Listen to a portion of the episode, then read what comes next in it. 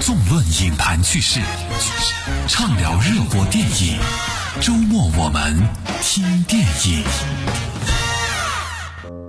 电影演员谢元离世，周围很多人觉得他依然停留在四五十岁的年纪，殊不知他已经六十出头了。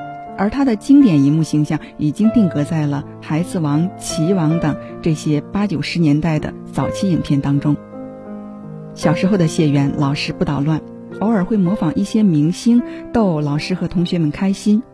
因为身上的喜剧表演天赋，老师建议他报考了北京电影学院。他成为全国恢复高考之后北影招收的第一届表演系的学生。毕业的时候，老师给了他八个字的评价：形象一般。没有演技，他的同学有张铁林、张丰毅、方舒、沈丹平等知名的演员。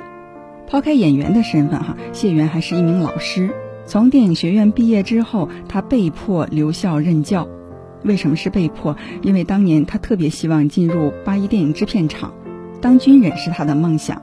但是由于眼睛近视，给退回了学校。一九八七年，同为校友的陈凯歌回学校办事儿，在学校的楼道里碰到了谢元，他当即决定让他演《孩子王》中的主角。文化大革命期间，插队七年的知青老杆被抽调到云贵地区担任老师，人们称他为“孩子王”。那里缺老师，缺教材，孩子们连小学课本上的生字都不认识，他只得从头教起。他手上的一本字典牵扯出了一段珍贵的师生情分。开始上课。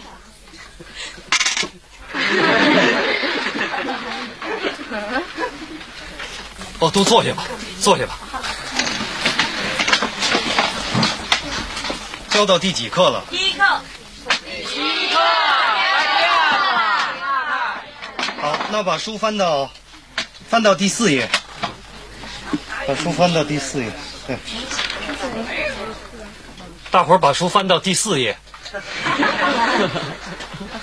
哎，你，你的书呢？什么书？没的书。没有，没有，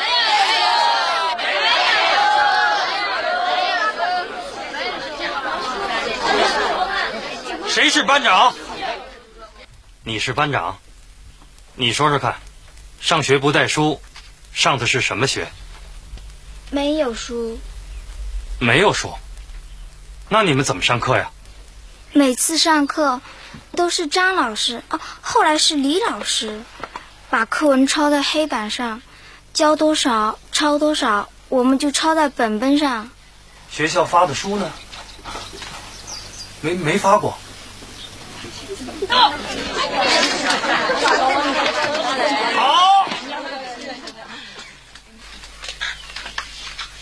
当官的没印，念书的没书。这念书的事儿是闹着玩的。为了演好孩子王的角色，他认真的研读剧本，揣摩角色。他曾经一个月都没有洗脸，三个月没有洗澡，就连春节都没有回家，一个人坚守在拍摄地。这部影片引起了巨大的反响，入围了戛纳电影节金棕榈奖。影片中有陈凯歌最好的时光。顾长卫最好的摄影，以及谢元最真实的演出。年轻的时光总是让人觉得特别的美好。多年之后，谢元重返了云南拍摄地，那种久违的感觉，他再也找不回来了。他认为这部影片是他出演过的最纯粹的电影。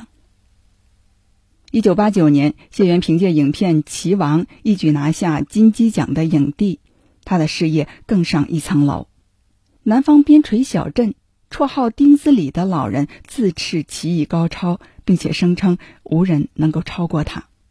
在那个城里青年上山下乡的年代，小镇新来的书记书棋之后愤愤不平，他派下属寻找擅长琴棋书画的人才。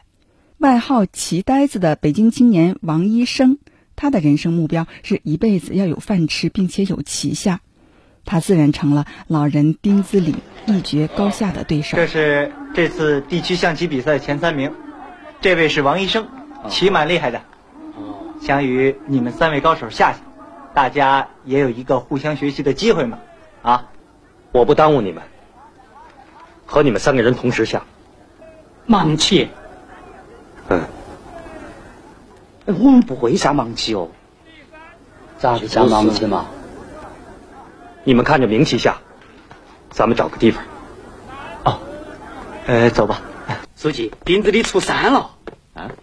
怎么回事？啊，那个棋袋子没赛成，不服气，约了前三名同时下，把钉子里引蛇出洞了。演戏多年的谢元不断的寻找自己的定位，他认为小人物身上承载着大命运，由此在《风雪夜归人》《福星高照猪八戒》以及第二部《古董局中局》当中都能看到他的身影。他愿意去尝试，并且拿捏好其中小角色的戏份。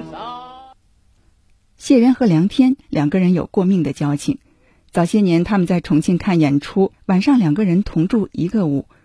半夜熟睡的时候，当地发生了地震。谢元猛然惊醒，第一反应不是自己冲出去，而是拽起了梁天，两个人一起跑了出去。有了这次经历，本就关系不错的两个人结拜成了兄弟。之后，他们跟葛优三个人常常一起合作小品，还有影视剧。具有喜剧天赋的三个人被观众称为“喜剧三剑客”。在梁天参与英达执导的情景喜剧《我爱我家》当中，三个人都有出色的演出。怎么搞的？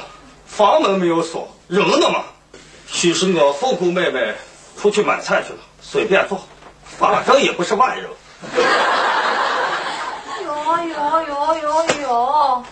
我就知道你跟你那凤姑妹子不是外人啊！我们是纯洁的男女关系，我比他大十多岁，照着老辈分，他得管我叫声舅舅。还得包公对，我就看你俩眉来眼去的。舅舅搂着外甥女儿，舒服一会儿是一会儿。我说陈华，你怎么进城不到半年，学的是又法度又黄色？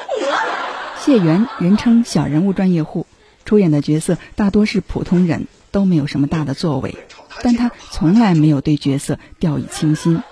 正是这样的工作态度，让他荣获中国电影金鸡奖、百花奖以及中国电视金鹰奖、飞天奖等等，成就了影帝谢元。正如葛优所说，观众永远会记住谢元对于中国电影电视剧所做出的努力和贡献。